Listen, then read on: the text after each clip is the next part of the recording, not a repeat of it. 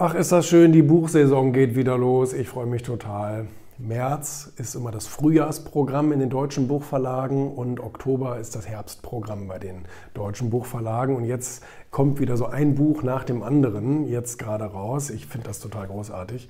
Äh, raus aus dem Stundenlohn ist ja hier das neueste Buch von Oliver Pott.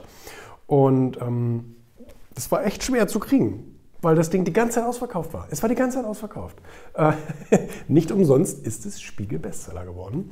Und ich freue mich auch, äh, dass er mich hier drin erwähnt hat. Es ist mir immer wieder eine große Ehre, ähm, hier auch neben anderen wie Ralf Dümmel und Stefan Friedrich und ähm, Bodo Schäfer, Hermann Scherer, alle, die so Rang und Namen haben. Und ähm, er hat auch was Interessantes gesagt. Äh, dieses Buch ist auch eine schriftliche Verdichtung der unterschiedlichen über die Jahre gesammelten Ideen, Inspirationen und Geschichten von eben Kollegen wie Julian Backhaus und bla bla bla. Und, ähm, und damit hat er ja total recht. Also das ist ja das erste wichtige Learning, ne? dass eigentlich kaum was von dem, was wir so in uns haben, in unserem Kopf haben, ähm, kaum was davon ist von uns. Das haben wir ja alles mal irgendwo aufgeschnappt, gelernt, für uns adaptiert, umgedichtet, wie auch immer. Ähm, wahrscheinlich war nicht mal Jesus Erfinder der, der Sachen, die in der Bibel stand, sondern das sind einfach alles, ähm, ja, ich sag mal, Überlieferungen, Gespräche, Erlebnisse, die wir dann verarbeiten und aus denen wir so unsere Schlüsse ziehen. Und von daher, damit hat er absolut recht. Das kann man gar nicht anders, kann man gar nicht anders ausdrücken. Und was dabei dann ähm, ebenfalls wichtig ist, ich meine, das ist ja auch das Thema dieses Buches, ja, man kann von anderen Geschichten lernen. Und das hat er hier so gut gemacht, hier raus aus dem Stundenlohn, nie wieder für andere arbeiten und Lebenszeit verkaufen. Ähm, alle beschweren sich immer darüber, ich muss arbeiten und ich habe dies und ich habe keinen Urlaub und bla bla bla, gar keine Zeit mehr für die Sachen, die ich gerne im Leben machen möchte. So. Ähm, andere wiederum sagen dann, okay, ich verkaufe meine Zeit extrem teuer. Ja? Also ich denke da an meinen Anwalt irgendwie, was weiß ich, wenn die 500 Euro die Stunde kriegen. Ähm, das ist ja nicht schlecht bezahlt, aber du musst trotzdem arbeiten. Ne? Und du arbeitest in 10 Stunden, hast zwar 5000 Euro verdient am Tag, aber ähm, du hast halt auch sonst kaum Zeit für irgendwas. Ne? Nein, also von daher, das ist eine gute, eine gute Sache und er erklärt wieder mal, und das habe ich auch in Weißenhaus ja gesagt, ähm, er erklärt wieder mal, dass es eigentlich keine guten Ausreden dafür gibt, nicht sich eine eigene kleine Firma aufzubauen. Weil man kann es ja heutzutage so, so simpel machen. Nebenbei ähm, abends, man, man nimmt sich einfach seine Leidenschaft raus, dafür plädiert er hier eben auch.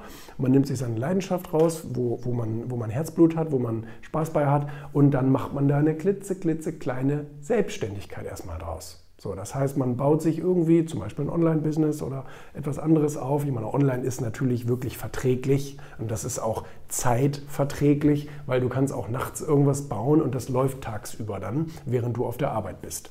Ähm, eine Website zum Beispiel, die irgendwelche An Angebote macht äh, oder äh, Produkte, die du über, ein, über ein, ähm, Amazon oder sowas verkaufst und dann packst du die abends ein und dann gibst du die morgens zur Post. Also das geht alles und so kann man sich dann Stück für Stück ähm, eben einen, Self-Made-Job, so nennt er das, äh, aufbauen und, ähm, und ist dann sozusagen sein eigener Arbeitgeber. Und irgendwann, wenn es reicht, ist doch super, kannst du deinen Hauptjob kündigen und dann hast du, bist du endlich dein eigener Chef sozusagen. Ne? Und je nachdem, wie schlau du dir dann dein Unternehmen aufbaust, also das heißt, dass es dann eben keine Selbstständigkeit auf Dauer ist, sondern auch ein, ein, ein Organismus, der für sich selbst arbeitet, wo du vielleicht sogar dann andere einstellst, erstmal vielleicht Freelancer und dann irgendwann Festangestellte, ähm, dann hast du ein ein, ein Apparat, der für dich Geld verdienen kann und ähm, du musst eben nicht mehr zwölf Stunden am Tag äh, ähm, wie ein Wilder arbeiten. Na, dann bringst du immer noch gute Ideen rein, machst äh, immer Steuerung des Unternehmens, aber musst nicht mehr alles selber machen und tun.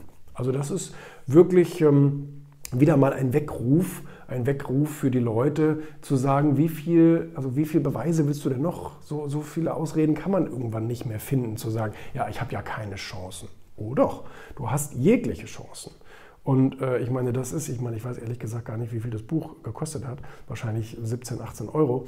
Ähm, da kannst du für, für so wenig Geld, stehen hier Rezepte drin. Also hier, das sind Grafiken, Rezepte, Tabellen. Äh, was kannst du tun, um 1000, 10.000, 100.000 Euro zu verdienen? Das ist großartig. Also da hat Oliver mal wieder hier so ein Meisterstück auf den, auf den Markt gebracht. Ist ja noch gar nicht so lange her, dass hier sein anderes Buch äh, Wissen zu Geld bei Campus erschienen ist. Und ähm, das ist aber wirklich ein richtiges, ein richtig original Praxisbuch. Ne? Deswegen ist es auch Spiegel Bestseller, weil es eben für eine breite Masse geschrieben ist. Ne?